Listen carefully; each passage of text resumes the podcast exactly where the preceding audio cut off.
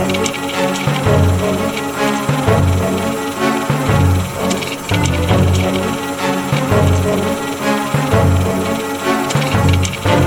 Hallo und herzlich willkommen zu Anno. dem Podcast über aktuelle Forschung aus der Geschichtswissenschaft. Mein Name ist Philipp Jansen und ich begrüße alle zur 74. Folge. Begrenzt von den Flüssen Bug und Dnister liegt das historische Transnistrien. Im Zweiten Weltkrieg war es rumänisches Interessengebiet, wurde aber auch von dem deutschen Sonderkommando R beeinflusst. Was sich dort genau abspielte und welche Rolle dieses Kommando an dem arbeitsteiligen Holocaust in dieser Region hatte, erforscht Vanessa Eisenhardt, die meine heutige Gesprächspartnerin ist. Hallo Vanessa. Hallo Philipp, ich freue mich sehr, dass ich heute da sein darf bei dir. Sehr gerne. Hallo, hallo. Ähm, bevor wir ins Thema starten, Vanessa, magst du dich einmal kurz selbst vorstellen? Ja, also ich bin Vanessa Eisenhardt, ich ähm, wohne in Dortmund, ich habe Geschichte, evangelische Theologie und Erziehungswissenschaften in Bochum studiert und bin dann da ab 2012 so ungefähr hängen geblieben am Institut für Diaspora und Genozidforschung, habe dann meine Bachelor- und Masterarbeit dort geschrieben und ähm, bin da jetzt auch mit meinem Dissertationsprojekt. Und nebenbei engagiere ich mich noch bei mehreren ehrenamtlichen Organisationen oder ich engagiere mich ehrenamtlich. Ähm, unter anderem in einem Zeitzeugenprojekt ähm, und bin aber auch noch nebenbei politische Bildnerin. Ah, das in aller Kürze. Ja, aber es klingt auf jeden Fall sehr spannend, wenn man da auch noch in der politischen Bildung unterwegs ist. Da kann man das mhm. eine mit dem anderen total gut verbinden. Genau. Und kriegt dann auch mal mit, wie das so bei äh, interessierten Menschen so aufkommt oder SchülerInnen.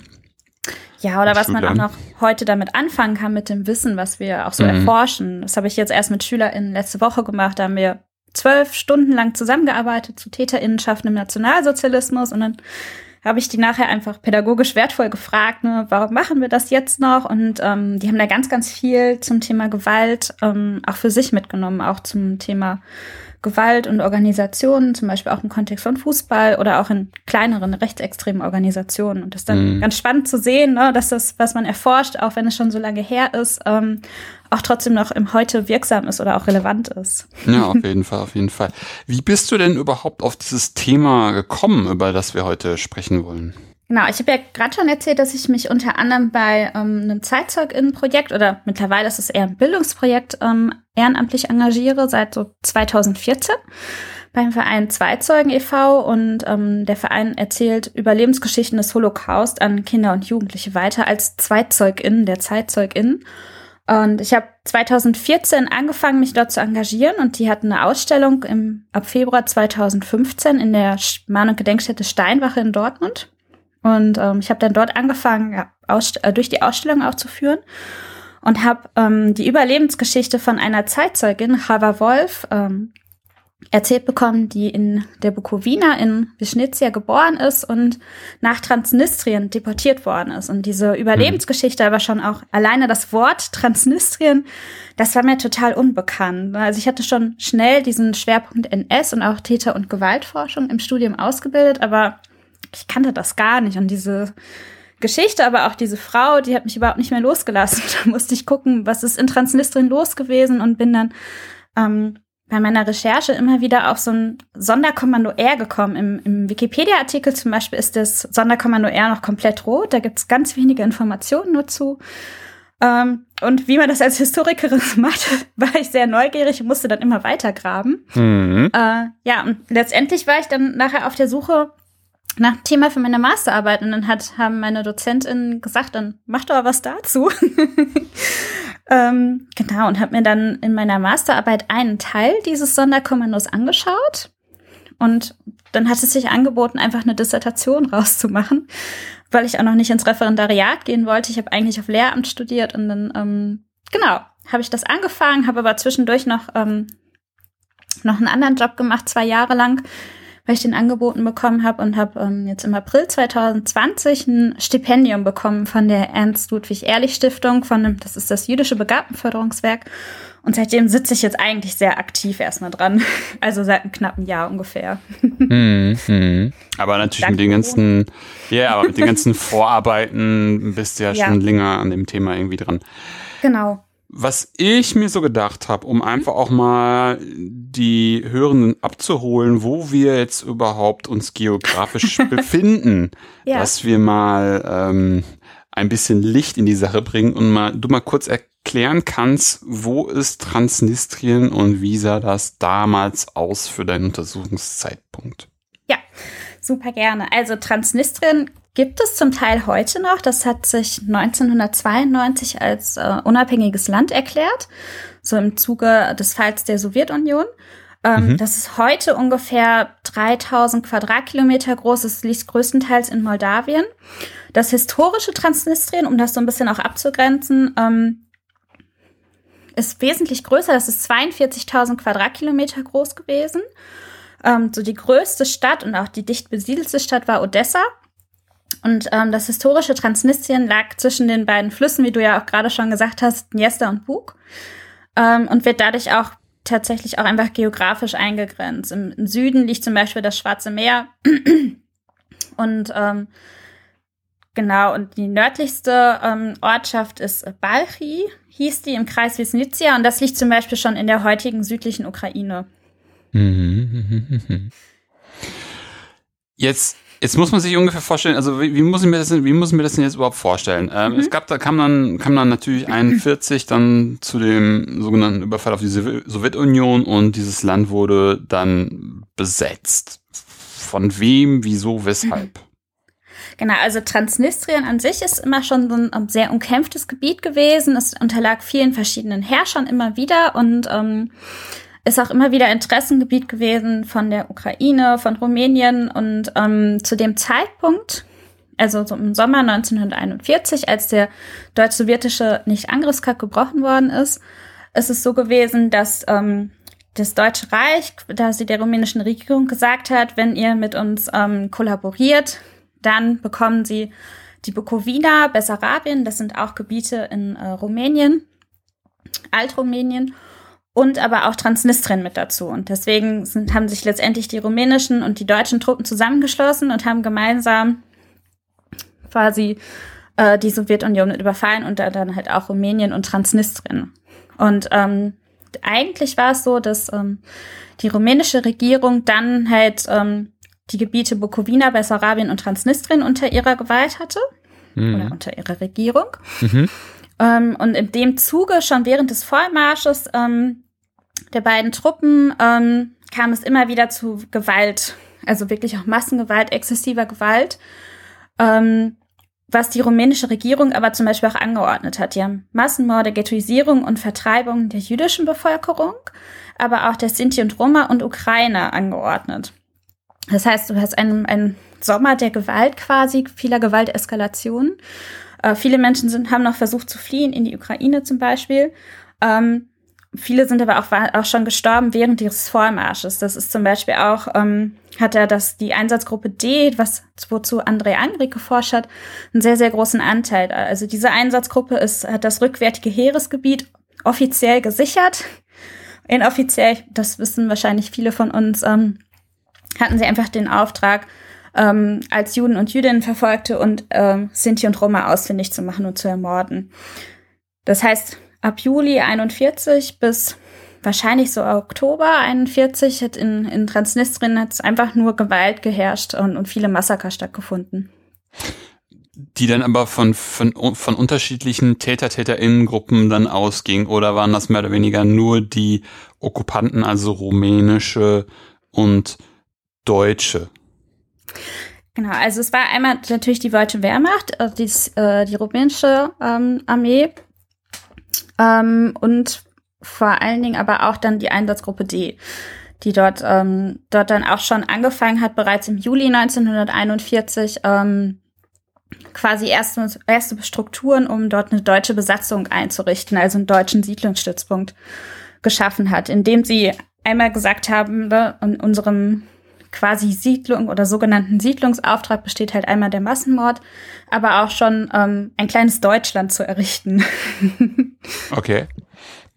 Also sozusagen dann doch nicht nur, was es sonst typischerweise von diesen Einsatzgruppen gab, was du auch schon beschrieben hast, mhm. dass da einfach äh, in abgelegenen Ecken oder auch relativ präsent äh, Menschen umgebracht wurden, sondern mhm. dass da auch schon irgendwelche staatlichen oder herrschaftlichen Strukturen etabliert worden sind.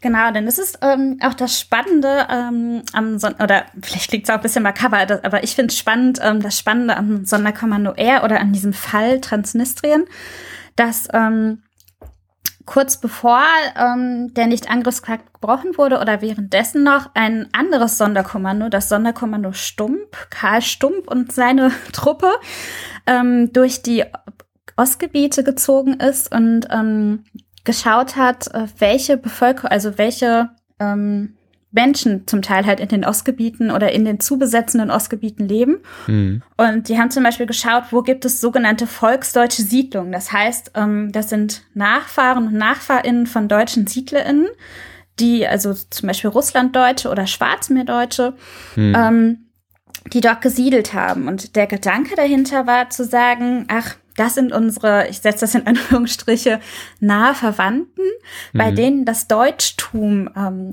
ja reaktiviert werden kann.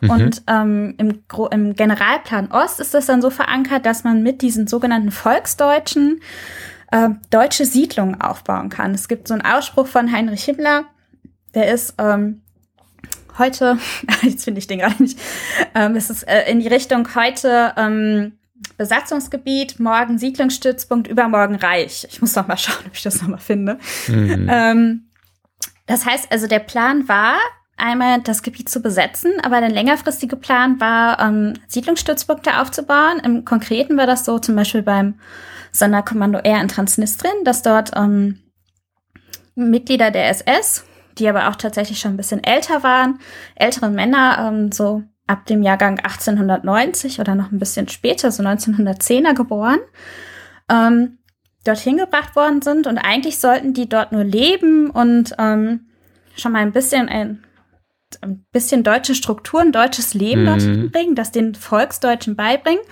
Und dann sollten die ihre Familien auch nachholen. Das war der eigentliche Plan. Also ein, ähm, ja, ein kleines Kolonialexperiment. Das war tatsächlich mhm. das erste Kolonialexperiment vom Deutschen Reich, dort dann schon mal auszuprobieren für weitere, wie zum Beispiel Samos und Chitomir.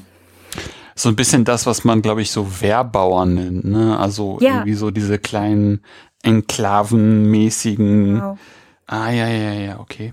Ja, genau, das, genau. das haben sie dann ja noch in, in der ganzen Zeit, also ja. haben sie ja überall dann noch ausrollen wollen, ne? Mhm. Dann nicht nur auch hier dann oben. Ja, und Transnistrien war dann so ein bisschen hm. ähm, der Prototyp dafür. Und das, also hm. das mhm. größtenteils halt so der, der südliche Teil von Transnistrien, weil dieses Sonderkommando Stump hat rausgefunden, dass im, im Süden von Transnistrien ganz, ganz viele sogenannte volksdeutsche Siedlungen sind. Ähm, genau, also wenn man sich das mal anschaut in Zahlen, ähm, auf der gesamten Fläche vom historischen Transnistrien haben ungefähr 2,2 Millionen Menschen gelebt. Mhm. Davon 311.000 Menschen, die als jüdisch galten und 128.000, 130.000, ist noch nicht so genau gesichert, Nachfahren von deutschen SiedlerInnen.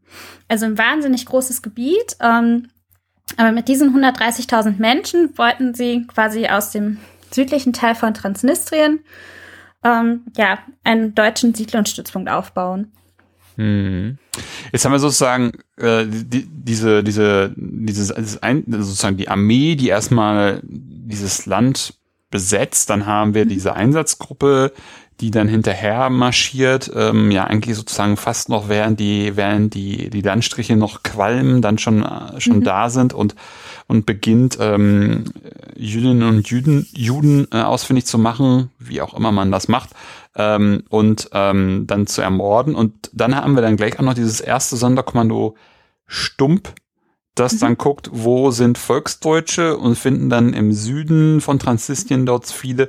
Und dann, wann kommt dann dein, das Sonderkommando R ins Spiel? Ja, ähm, das Sonderkommando R ist wahrscheinlich Mitte Juli gegründet worden. Also es gibt eine Meldung ähm, um den 11. Juli rum wo Heinrich Himmler die, die Zusammenstellung quasi des Sonderkommandos R beauftragt und abzeichnet. Das heißt, so ab 11. Juli rum sind Mensch, also SS-Angehörige gesammelt worden, größtenteils von der Waffen-SS, ähm, um dann das Sonderkommando R zu bilden. Und das Sonderkommando R gehört ähm, zu einem Amt von der Volksdeutschen Mittelstelle, das Werner Lorenz geleitet hat. Und ähm, genau, und dieses äh, Amt ist also das Amt heißt Sicherung deutschen Volkstums im neuen Ostgebiet, mhm, mhm, was Horst Hoffmeier geleitet hat. Das heißt, der, der oberste Kopf ist einmal vom Sonderkommando R quasi Horst Hoffmeier, dieser Leiter. Und vor Ort ist ähm, aber Klaus Siebert gewesen, der ähm, der stellvertretende vor Ort war, der in der Stabsstelle Landau in Transnistrien dann stationiert worden ist. Und das Sonderkommando hat sich dann erstmal gesammelt. Das waren sehr, sehr viele SS-Angehörige, die zum Beispiel auch schon an den ähm, sogenannten Heim ins Reich-Aktionen beteiligt waren. Das heißt, Volksdeutsche, die aus den Ostgebieten rausgeholt worden sind und zum Beispiel ins Wartegau umgesiedelt worden sind.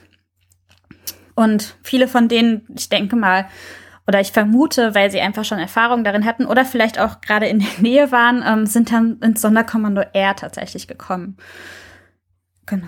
Also irgendwie Menschen einerseits, die, die in der SS gelandet sind, aber dann auch einen Hintergrund eben haben, irgendwie volksdeutsch zu sein und heim ins Reich gegangen zu sein. Und da dann ja, schon mal, oder wie? Nee, das nicht so ganz. Also das mhm. waren wahrscheinlich alle, also es waren, ähm, also meiner Aufstellung nach zumindest waren das ungefähr, also es waren das ähm, Leute, die aus Deutschland und aus Österreich stammten. Ah, okay. Die, ähm, ja, also in der Literatur zum Beispiel bei ähm, Eric Steinhardt, der seine Dissertation über das Sonderkommando R geschrieben hat, ähm, vermutet, dass das alles sehr, sehr äh, treue Angehörige ähm, der SS beziehungsweise auch ideologisch sehr treu waren. Ähm, alteingesessene Nazis quasi, die aber nicht besondere Karrierebestrebungen hatten. Das sieht man zum Beispiel auch an den Rängen. Also es sind sehr niedrigrangige ähm, SS-Angehörige, also wie zum Beispiel Sturmbandführer, also eher niedriger. Ähm, und auch schon sehr alt. Also die Altersstruktur ist erstaunlich alt für so ein Sonderkommando. Das heißt, also das deutet auch so ein bisschen darauf hin, dass der, ähm, das, was das Sonderkommando letztendlich dort gemacht hat, dass das eigentlich gar nicht geplant war, sondern dass es eigentlich nur geplant war, dass die dort leben sollten, ähm, den Volksdeutschen vorleben sollten, wie man als guter Deutscher in Anführungsstrichen lebt und dann ihre Familie nachholen sollten. Mhm. Ähm, also auch noch so eine Besonderheit ähm, bei diesen, bei dieser Einsatzgruppe nochmal in, in Transnistrien. Das heißt, mhm. eigentlich war gar nicht ihr Auftrag, tatsächlich am Holocaust teilzunehmen oder letztendlich diesen arbeitsteiligen Holocaust, wie André Angrig ihn nennt, ähm, ja, zu organisieren. Mhm. Jetzt haben wir dann sozusagen diese Aufstellung dann im Juli 41 mhm. ähm, und dann kommt dann irgendwann dieses Kommando nach Landau, hattest du es, glaube ich, genannt? Lindau, Landau? Genau, also Landau ist so, ist so die Stabsstelle gewesen in Transnistrien für das Kommando. Und was passiert dann? Was passiert dann? Was macht dieses Kommando dann? Ähm, In echt. Das, ja. ähm, also die, die Situation vor Ort ist dann, also im Juli oder auch August 1941, dass äh, Transnistrien nach der erfolgreichen Besatzung ähm, erstmal an die rumänische Verwaltung zurückgegeben wird. Das heißt, Transnistrien, Bessarabien und die Bukowina gehen an Rumänien Mhm. Und dann zeitgleich oder kurz danach taucht aber diese Erkenntnis von dem Sonderkommando Stump auf, dass dort im Süden von Transnistrien ganz, ganz viele Volksdeutsche, also wie ähm, das Sonderkommando sie ver verortet hat, nahe Verwandte, die man reaktivieren kann, leben. Und ähm, das ist gemeldet worden und Heinrich Himmler, der, dem das Kommando manchmal auch direkt unterstand. Also es gibt so einen Schriftwechsel auch zwischen Horst Hofmeier und Himmler direkt, wo mhm. Werner Lorenz einfach übersprungen wird. Ähm, hat dann gesagt, diese nahen Verwandten, das müssen sie quasi nutzen. Und ähm, dann haben sie sich überlegt, dass es ja nicht sein kann, dass die Volksdeutschen ähm, unter der Oberhoheit der rumänischen Regierung stehen. Ähm, denn das ist was, was man auch noch mit einbeziehen muss. Ähm, Volksdeutsche sind in, in Transnistrien, aber auch in der ganzen Sowjetunion meistens nicht gut gelitten gewesen. Ähm, das heißt, sie haben sehr viel darunter gelitten unter Armut und sind sehr viel ausgegrenzt worden, weil sie auch immer als ähm, Verräter äh, genommen also gesehen worden sind von der sowjetischen Regierung. Das heißt, die haben, sind je nach Regierung, ähm, haben die Volksdeutschen sehr, sehr schlechtes Los gezogen. Mhm. Und ähm, deswegen haben Himmler und ähm, Hoffmeier ja beschlossen und auch Lorenz, dass äh, ja die, die Volksdeutschen, dass man die beschützen muss quasi und das Sonderkommando er die beschützen muss auch noch.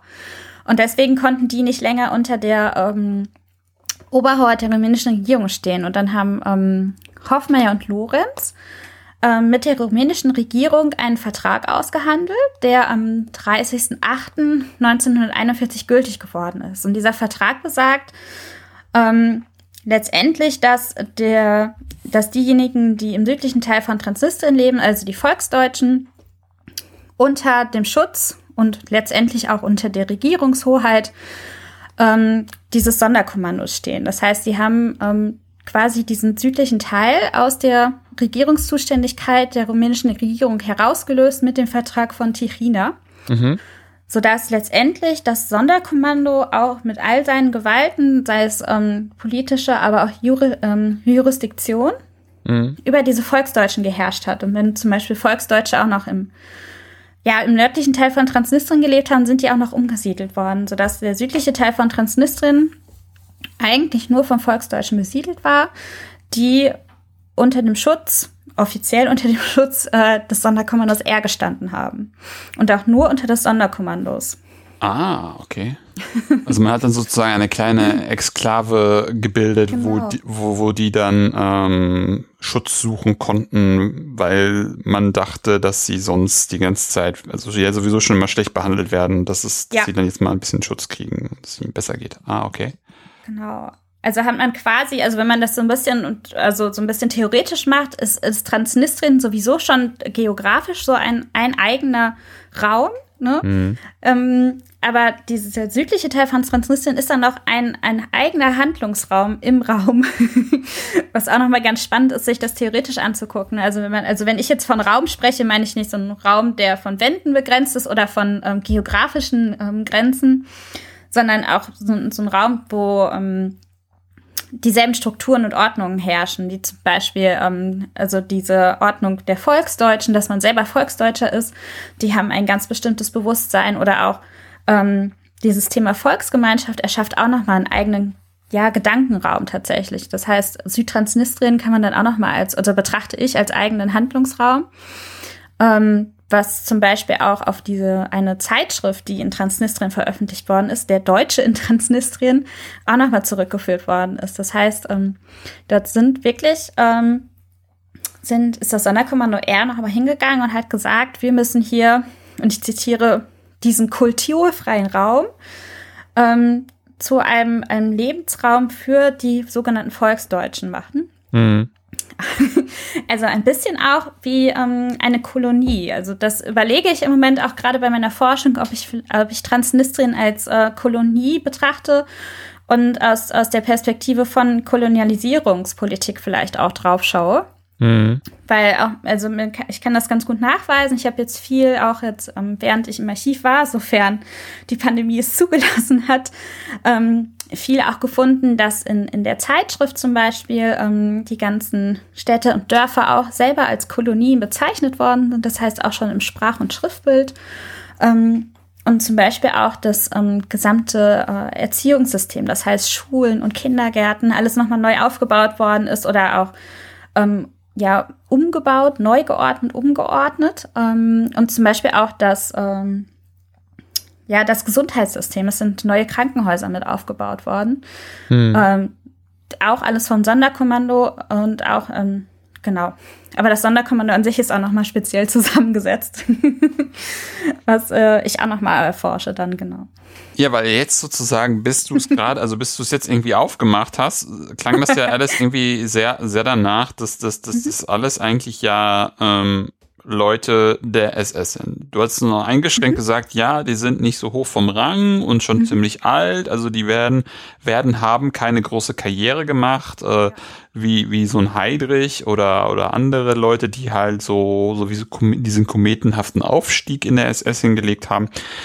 Aber jetzt hast du es ja sozusagen ein bisschen aufgemacht, also dass, dass, dass sozusagen nicht mehr diese, diese SS-spezifischen Themen waren, nur wie, wie, wie dieses volksdeutsche Volkstum, Volksgemeinschaft, das ist dann ja schon fast wieder sehr NS-spezifisch und weniger als SS-spezifisch, mhm. sondern jetzt haben, äh, hast du auch Infrastrukturprojekte mehr oder weniger genannt. Ja. Ähm, wie verändert, also wie verändert sich denn dann dieses Kommando? Weil, weil sozusagen, ich, ich, ich stelle mir jetzt nicht so einen SS-Menschen vor, der da jetzt Krankenhäuser baut. Genau. Ähm, tatsächlich ist es aber so. also es waren mehrere SS-Ärzte vor Ort, die ähm, da die Krankenhäuser geleitet haben in Transnistrien. Ähm, genau, es waren auch Apotheker vor Ort und Zahnärzte. Also wirklich so, so, eine, ähm, so eine grundlegende Infrastruktur ist dort mit aufgebaut worden erstmal. Hm. Genau.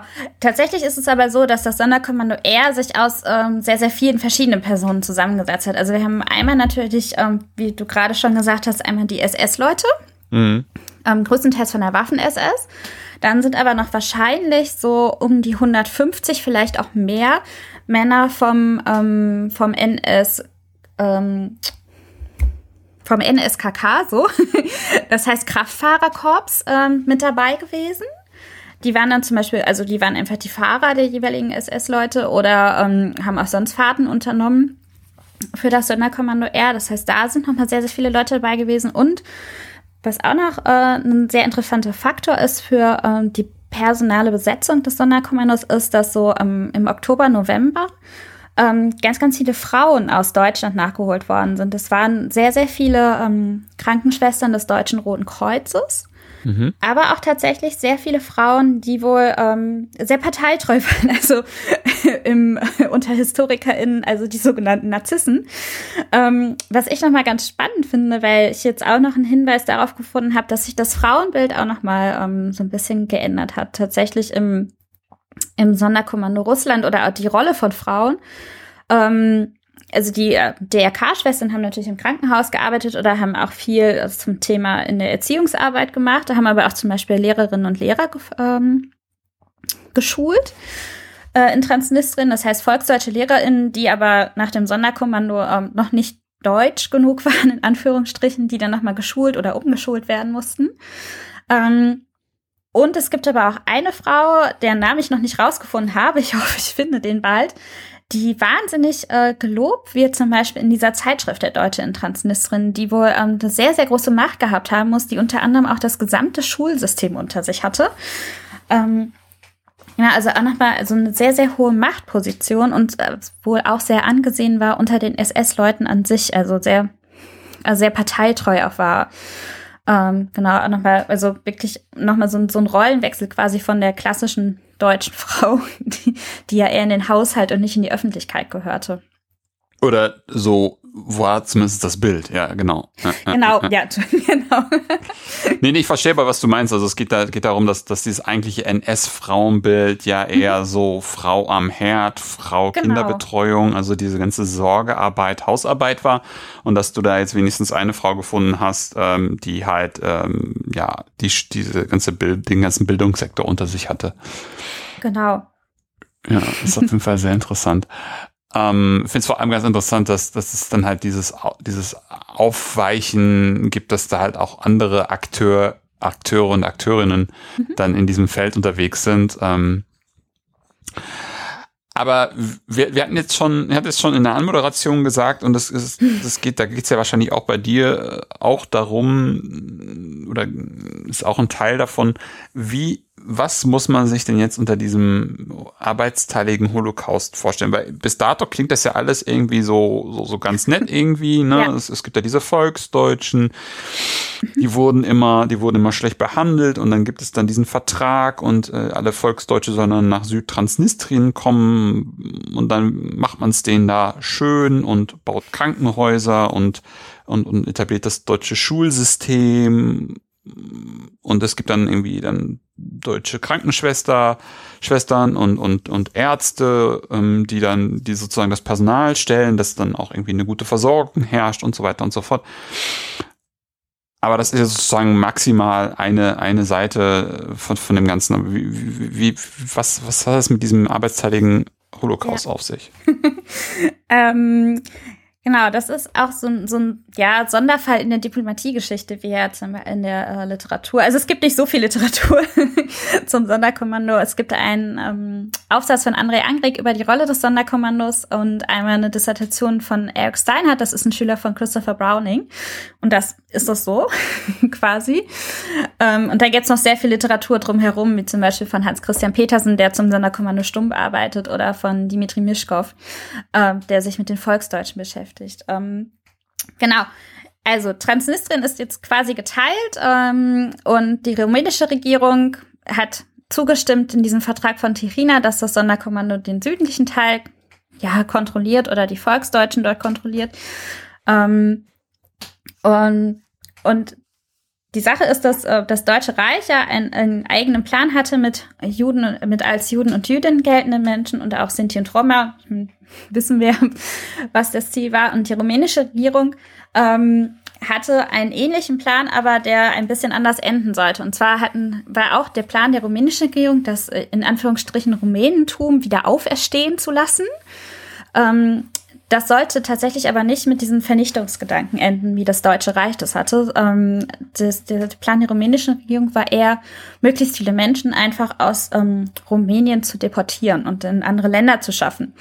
Mhm. Das heißt, äh, die rumänische Regierung hat angefangen, ähm, aus Bessarabien und aus der Bukowina ab Herbst 1941 ähm, Menschen systematisch zu deportieren und ab 1942 auch Sinti und Roma.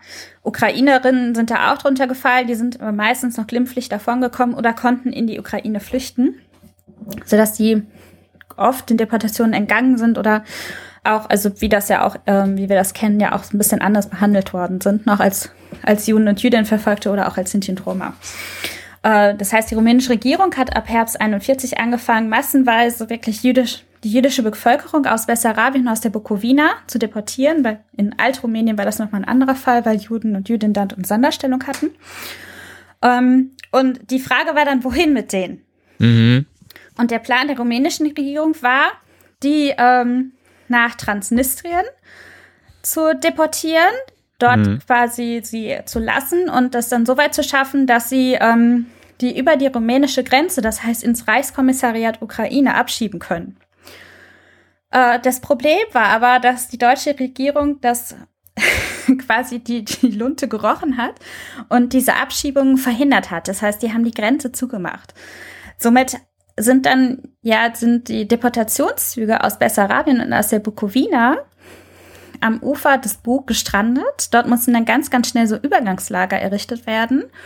Und nachdem die rumänische Regierung dann überlegt hat, also sich versucht hat, eine Lösung zu überlegen, ähm, haben sie dann gesagt, okay, dann nutzen wir jetzt dieses neue Gebiet Transnistrien, was ja kaum besiedelt ist, ähm, um dort Ghettos und Lager, also wirklich unzählige, wahrscheinlich über 250 Ghettos und Lager zu errichten und dort die jüdische Bevölkerung, aber auch Sinti und Roma zu internieren. Das heißt, das war eigentlich gar nicht wirklich der Plan. Ähm, der rumänischen Regierung, dass dort dann in, in Transnistrien selber so viele Lager und Ghettos entstehen. Mhm. Und dadurch ist, sieht man das zum Beispiel auch, wie unsortiert das war. Die Lager und Ghettos kann man sich auch gar nicht, also ich sage auch immer Lager und Ghettos, weil es schwierig ist zu unterscheiden. Äh, kann man sich zum Teil auch einfach so vorstellen, dass das einfach Orte im Wald waren, die, ähm, wo einfach ein paar Baracken gestanden haben, die umzäunt waren und bewacht worden sind. Ähm, und auch sehr unsortiert zum Teil, ähm, genau, so dass zum Beispiel ähm, die dann von, von Otaki aus, das ist im Norden von Transnistrien, ähm, runtergetrieben worden sind, immer weiter in den Süden hinein. Das Problem war aber irgendwann, das klingt vielleicht ein bisschen makaber, dass die Lager irgendwann voll waren. Und ähm, die Lösung der rumänischen Regierung war es dann, ähm, die Leute einmal zur Zwangsarbeit quasi anzubieten oder die, ähm, die Volks, äh, die ähm, deutsche Regierung hat die auch als Zwangsarbeiter herangezogen, zum Beispiel um ähm, Straßen zu bauen oder die Deutsche Reichsbahn weiter auszubauen in Transnistrien. Mhm. Also Transnistrien hatte auch eigentlich kaum Straßen. Deswegen war das für die deutsche Regierung auch immens wichtig. Ähm, und sobald die Ghettos und Lager aber zu voll waren oder zum Beispiel auch festgestellt wurden, ja, also nach nach deutschen Duktus, dass sie nicht mehr arbeitsfähig waren, also nicht mehr nützlich, die Menschen, mhm. ähm, haben die, hat die rumänische Regierung die Deportationszüge oder auch die, die Todesmärsche durch volksdeutsches Gebiet laufen lassen. Oder haben die das zum Beispiel einfach auch sitzen lassen? Das heißt, die sind zu einem bestimmten Ort gegangen, was auf volksdeutschem Gebiet lag und sind dann gegangen. Und dann hatten, ja, sind diese Leute unter die volksdeutsche Zuständigkeit gefallen. Und ähm, es wird, es gibt Quellen dazu, dass ähm, diese ähm, Leute aus dem Sonderkommando, die sogenannten Bereichskommandoführer, ähm, dann hilflos die Stabstelle angefuckt haben oder jemanden dorthin geschickt haben, um zu fragen, was sie jetzt mit diesen ganzen Menschen machen soll. Mhm. Und letztendlich ist dann beschlossen worden, dass die ähm, dass das Sonderkommando mit Hilfe von den Volksdeutschen Massenhinrichtungen durchführen.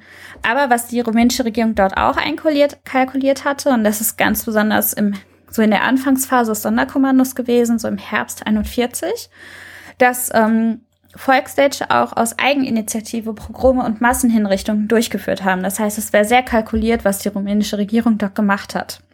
Mhm. Und so ist es letztendlich dazu gekommen, dass ähm, das Sonderkommando R ähm, ja gesagt hat, wir können nicht mehr dieses Unsortierte machen ne, mhm. oder auch, wir müssen das ordnen. Und äh, letztendlich dann mit der rumänischen Regierung ausgehandelt hat, ähm, dass die rumänische Regierung äh, die Deportationen durchführt und nach Transnistrien äh, die Menschen bringt. Die, äh, das Sonderkommando R sie dann zum, zum Arbeitsansatz heranzieht ähm, und dann letztendlich auch ähm, ja, Vernichtungslager, wahrscheinlich so zwei oder drei, eingerichtet hat, damit es ja mehr Ordnung hat. ähm, genau, und so ist es letztendlich zum arbeitsteiligen Holocaust gekommen. Das heißt, sie haben sich wirklich auch einfach die Aufgabenbereiche ähm, ja, ähm, aufgeteilt und letztendlich ähm, in den sogenannten Vernichtungslager in Berezovka und Mostovoy. Das lag eigentlich schon im volksdeutschen Gebiet. Sie haben dann aber auch Rumänen und Ukrainer geholfen. Und da zum Beispiel im ähm, Dezember 1941 bis Januar 1942 wahrscheinlich so 28.000 Menschen ermordet. Mhm. Genau. Wo man aber auch noch sagen muss, dass gerade dieses Heranziehen von, von, von, von Ukrainern ähm, mhm. ist ja auch relativ ein relativer Usus, ne? ja, wird ja, ja. Von den Einsatzgruppen extrem genau. häufig gemacht. Also dass, dass ähm, die Einsatzgruppen gerne sowas wie Absperrungen machen, da, mhm. dafür auch Polizei und die Wehrmacht ja ranziehen, aber dass dann teilweise am Graben dann wirklich ähm, den, den Abzug äh, ukrainische mhm. Männer drücken, ziehen, wie auch immer. Ja, das ist auf jeden Fall irgendwie äh, eine extrem krasse Struktur. Also sozusagen dieses, um es vielleicht nochmal zusammenzufassen, diese, diese, diese, diese, Rumä diese, diese rumänische Idee, die Leute irgendwie abzuschieben, ist halt echt, erinnert mich so ein bisschen an diese, an diese, an diese syrischen Flüchtlinge, Mhm.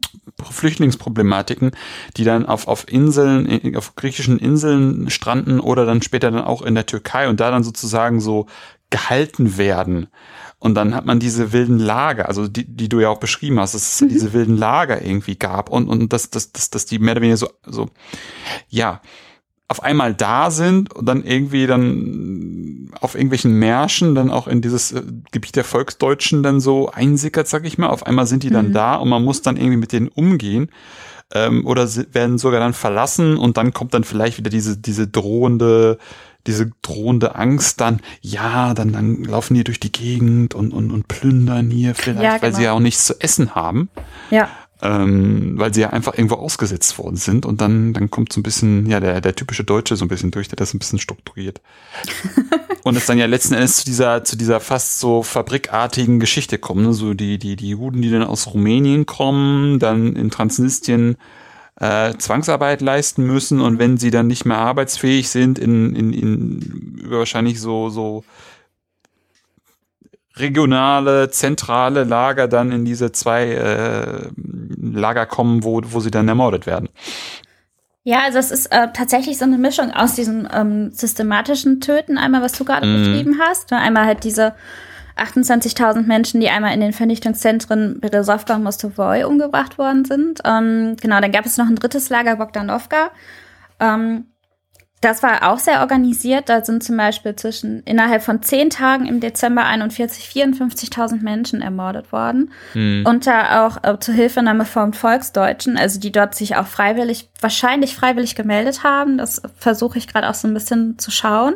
Mhm. Ähm, Genau, und dann ist aber auch immer, und das, ähm, das ist an Transnistrien auch so ein bisschen das Besondere, weswegen auch, ja, also ich setze das jetzt in Anführungszeichen verhältnismäßig viele Menschen ähm, Transnistrien überlebt haben, ist, ähm, dass die auch ganz oft einfach in, in die Lager oder in die Ghettos gesteckt worden sind und sich selbst überlassen worden sind. Das heißt, mhm. ähm, die sind zwar bewacht worden, aber konnten zum Beispiel durch Schwarzhandel, und das ist zum Beispiel was, was die Zeitzeugin, die ich kennengelernt habe, Chava Wolf, ähm, beschreibt, dass die sich zum Beispiel ähm, Lebensmittel organisieren konnten. Sie sagt zum Beispiel, ähm, es gab nicht so ein, also sie hat das nicht erlebt, also so erlebt.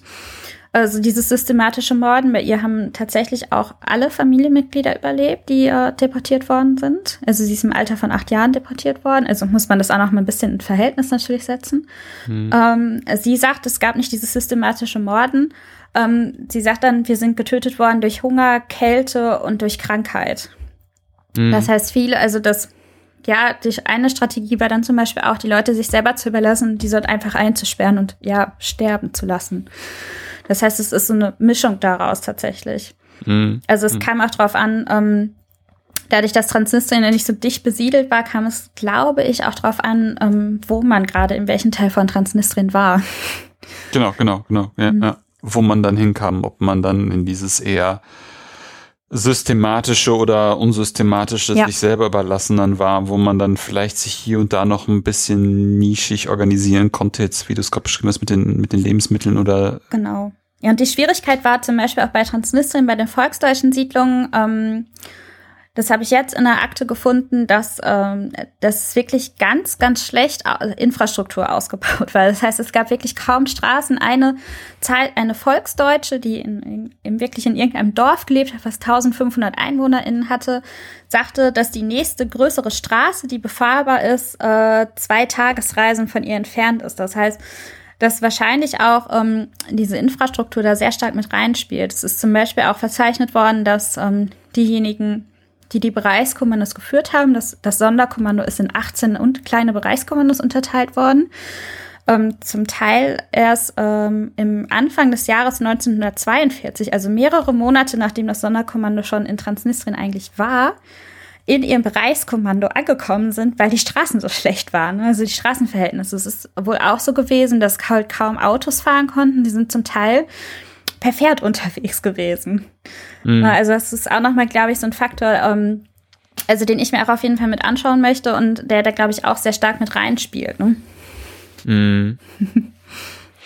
Ja, ja, das, ist, es, es, hat dann irgendwie auch so diesen, diesen kolonialen Aspekt, ne, von, mhm. von, von diesen, von diesen Force. Genau. Die man so aus ja. Amerika kennt. Ja. äh, äh, äh. Ähm, Jetzt haben wir dann ungefähr so, sind wir, sind wir ja so im Bereich 42 angekommen. Wie, wie geht das denn dann noch weiter bis dann zu deinem, zu deinem Endpunkt? Also ungefähr. Ähm, also es haben weiter noch Massenermordungen stattgefunden, ähm, aber irgendwann gab es einfach auch keine jüdischen Menschen mehr. So, so traurig es klingt. Ähm, so dass wahrscheinlich so im Dezember, aber noch, also im Dezember 41 und im ähm, 42, so im Januar, noch die letzten großen Massenhinrichtungen stattgefunden haben. Und so bis Mitte 42 immer mal wieder kleinere, also kleinere, das sind dann so 500 Leute, ähm, erschossen worden sind. Ähm, letztendlich berichtet aber auch eine Volksdeutsche, die dann sagt, es, es gab dann auch einfach niemand Jüdisches mehr bei uns. Ne? Mhm. Ähm, genau, und es ist dann so weitergegangen, dass das Sonderkommando, die haben so im schon im Dezember 41 angefangen, einen sogenannten volksdeutschen Selbstschutz aufzubauen. Auch wieder mit der ähm, mit dem Gedanken dahinter, da, um, ja deutsche Strukturen aufzubauen und ähm, die haben dann angefangen, die volksdeutschen Männer äh, zu rekrutieren und ähm, in Bereichskommandos schulen, äh, zu schulen und zu bewaffnen. Das heißt, äh, was Hoffmann ja zum Beispiel auch ähm, beantragt hat äh, im Laufe des Jahres 42, zum Beispiel auch eigene äh, Uniformen. Das hat er aber nicht bekommen. Ähm, das heißt auch hier wieder, vielleicht war nachher das Ziel, dass es auch eine eigene Polizei sein sollte. Und dieser Selbstschutz bestand aus 8.000 bis 9.000 Männern. Ähm, das heißt, das Sonderkommando hat dann weitergemacht, die, ähm, ja, den deutschen Siedlungsstützpunkt aufzubauen. Mhm. Ähm, wie zum Beispiel halt auch die Krankenhäuser und ähm, zum Beispiel auch ähm, Jugendbewegungen wie die HJ sind dort auch mit etabliert worden oder der BDM. Das heißt auch ganz, ganz ähnliche ja, gesellschaftliche Strukturen, die äh, im Deutschen Reich etabliert waren, dort mit hinzuholen, ähm, wie ein äh, Reichsjugendführer mit dort äh, hinzunehmen, die Jugendarbeit weiter aufzubauen, ähm, Schulen, das heißt auch wirklich dann, so dass halt ähm, ja der Nationalsozialismus auch dort wieder alle Strukturen durchsetzt und dort dann eine eine eigene Gesellschaft wieder aufgebaut worden ist. Das Spannende ist, ähm, dass ähm, gar nicht so richtige Richtlinien es gab für Transnistrien, wer Volksdeutscher war oder nicht. Das ähm, ist vor Ort selber entschieden worden. Ähm, und ich habe jetzt einen Fall gefunden in der Akte, die, äh, die erzählt, wie sie, äh, ja, wie sie dieses System hintergangen haben und jemand, der eigentlich gar nicht Volksdeutsch ist, als Volksdeutschen halt ausgegeben haben. Das heißt, das ist auch einfach zum Teil genommen worden, ähm, dieses Volksdeutsch-Sein, mhm. um sich zu retten und zu überleben. Genau, und so ist letztendlich eine kleine Gesellschaft entstanden. Ähm, ja, aus, aus Volksdeutschen, die reaktiviert werden sollten, das Deutsch, das Deutsch schon wieder aufstehen zu lassen. Ähm, genau, und im März, wahrscheinlich so in der zweiten Märzwoche 1944, sind dann aber alle Volksdeutschen evakuiert worden ins Wartegau mit dem Einmarsch der ähm, der Roten Armee, so dass es dann halt sehr plötzlich auch zu Ende war. Da berichten auch sehr viele von, dass sie halt schnell ihre Sachen gepackt haben, so im, ich glaube, 18. März rum war das, ähm, und dann ins Wartegau tatsächlich gebracht worden sind, ähm, in Lager, wo dann aber auch zum Beispiel noch einige volksdeutsche Männer, die auch schon durch den äh, durch die Schulung durchgegangen sind, das heißt ähm, zum volksdeutschen Selbstschutz gehörten, ähm, auch noch zur Wehrmacht oder zur SS rekrutiert worden sind. Also es ging dann mhm. weiter, ne? Das sagen, galten sie anscheinend als deutsch genug, um im Krieg weiter dienen zu können. Ne? Okay. Genau. Genau, und für Horst Hoffmeier, der, ähm, also der eigentlich der Leiter dieses Amtes war, ähm, es ist halt sehr, sehr abrupt geendet. Der ist ähm, in Kriegsgefangenschaft geraten und hat sich umgebracht. Das mhm. ist, äh, genau, die Leiche ist nie gefunden worden, aber man, also es ist ziemlich gesichert. Es gibt Zeugenaussagen dazu, dass er sich umgebracht hat. Genau, und Klaus Siebert, der Stellvertreter, der letztendlich dann auch in der Stabstelle Landau in Transnistrien auch sehr, sehr viel einfach ähm, dazu beigetragen hat, was das Sonderkommando R in Transnistrien getrieben hat. Ähm, der ist nach Deutschland zurückgegangen und hatte dann ein ganz schönes Leben, bis er dann angeklagt, also äh, zumindest ähm, Vor Vorermittlungen durchgeführt worden sind von der Staatsanwaltschaft Hagen und nachher äh, von der Zentralstelle in Dortmund. Mhm.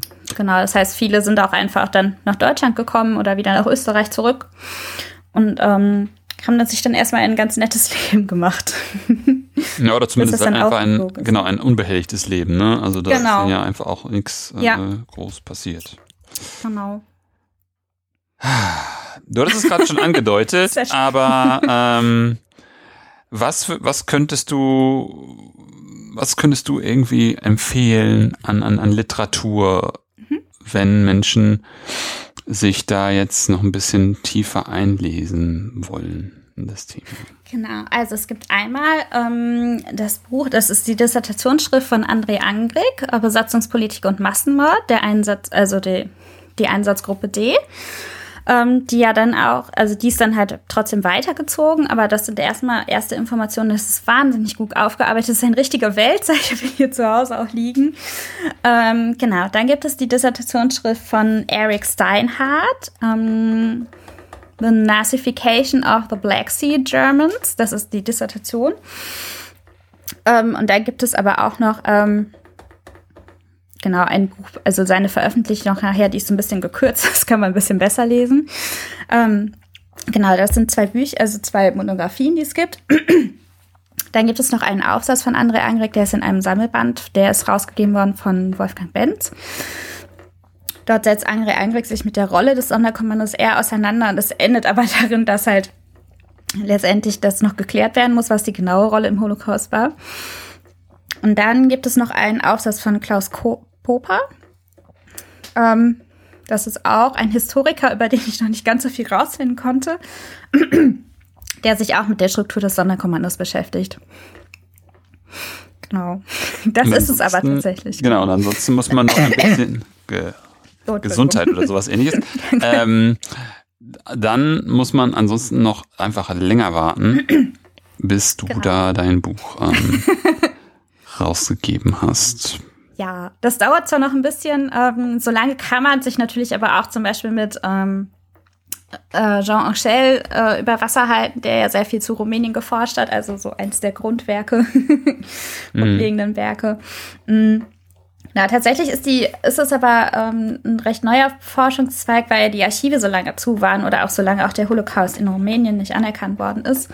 Es gab mhm. eine Untersuchungskommission, die erst 2005, glaube ich, ihre Ergebnisse veröffentlicht hat und dann letztendlich auch die Rolle und auch die Verantwortung vor allen Dingen ähm, von Rumänien im Holocaust anerkannt hat. Mhm.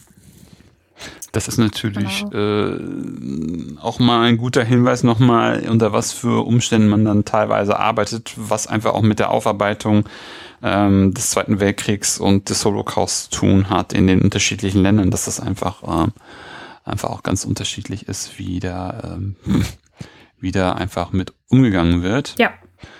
Das äh, hatte ich auch schon in der Folge zu Österreich so, da ist es ja auch ganz anders abgelaufen, mhm. Ne, was auch echt bemerkenswert irgendwie ist, wie das da so vonstatten geht. Hättest du denn auch noch eine Gastempfehlung für mich? ähm, natürlich von der Ruhr-Uni, weil HistorikerInnen kennen sich ja untereinander. Also ich habe äh, kenne Christina Schröder, die ein ganz spannendes Projekt macht, die beschäftigt sich mit Ge äh, Geschlechtergeschichte oder Geschlechterforschung in der äh, Neuzeit die sich mit ähm, der Bedeutung, äh, politischen Bedeutung von Schwangerschaften auseinandersetzt, was ich sehr spannend finde. Und dann ähm, gibt es noch eine Kollegin von mir vom Institut für Diaspora und Genozidforschung, die sich mit ähm, der Kriegsendphasengewalt im Ruhrgebiet auseinandersetzt. Also nochmal für alle Menschen aus dem Ruhrpott auch sehr spannend. Und darüber hinaus, was natürlich auch irgendwie ganz interessant ist, ne, weil das ja ein riesen, riesen Kessel war, der da Genau, schon alleine wann die Kriegsendphase anfängt, ähm, was hier im Ruhrgebiet alles los war. Ähm, sie beschäftigt sich auch sehr viel mit dem Thema äh, Strukturen von Gewalt und zum Beispiel auch mit sogenannten Zwillingsräumen, die entstehen ähm, mhm. von, bei Tätern, die einmal halt den einen Raum haben, der ihr Beruf war und dann aber auch zum Beispiel auch immer wieder in den Alltag zurückgekehrt sind. Das heißt, diese Ambivalenz und die Frage, wie kann Gewalt wiederholbar sein? Ne? Ja, ja, ja. War nochmal ein ganz spannendes Thema. ja, auf jeden Fall, auf jeden Fall, auf jeden Fall. Ja, super. Ähm, das klingt echt, echt total spannend. Äh, die Namen als auch die Literaturempfehlungen werde ich wie immer nochmal hinterlegen, dass die Leute, die dann was lesen wollen, da dann auch die ganzen Titel finden, die du genannt hast. ja, vielen Dank auf jeden Fall für, für dieses interessante Gespräch zu sehr einem gern. Fleck, den, der mir noch nicht so bekannt war. Das sehr, war sehr gerne. Sehr spannend. Ja, cool. Und ja, das war es auch für heute bei Anno Punkt, Punkt. Wenn es euch gefallen hat, empfehlt den Podcast gerne weiter. Ihr könnt ihn über iTunes, Spotify oder eine Podcast-App eurer Wahl abonnieren und hören. Wenn ihr mich auch unterstützen wollt, findet ihr auf der Webseite einen Spendenbutton zu PayPal. Und wenn ihr selber forscht und über euer Thema sprechen wollt, kontaktiert mich einfach per Mail oder Twitter. Ansonsten hören wir uns bald wieder. In diesem Sinne, auf bald und tschüss.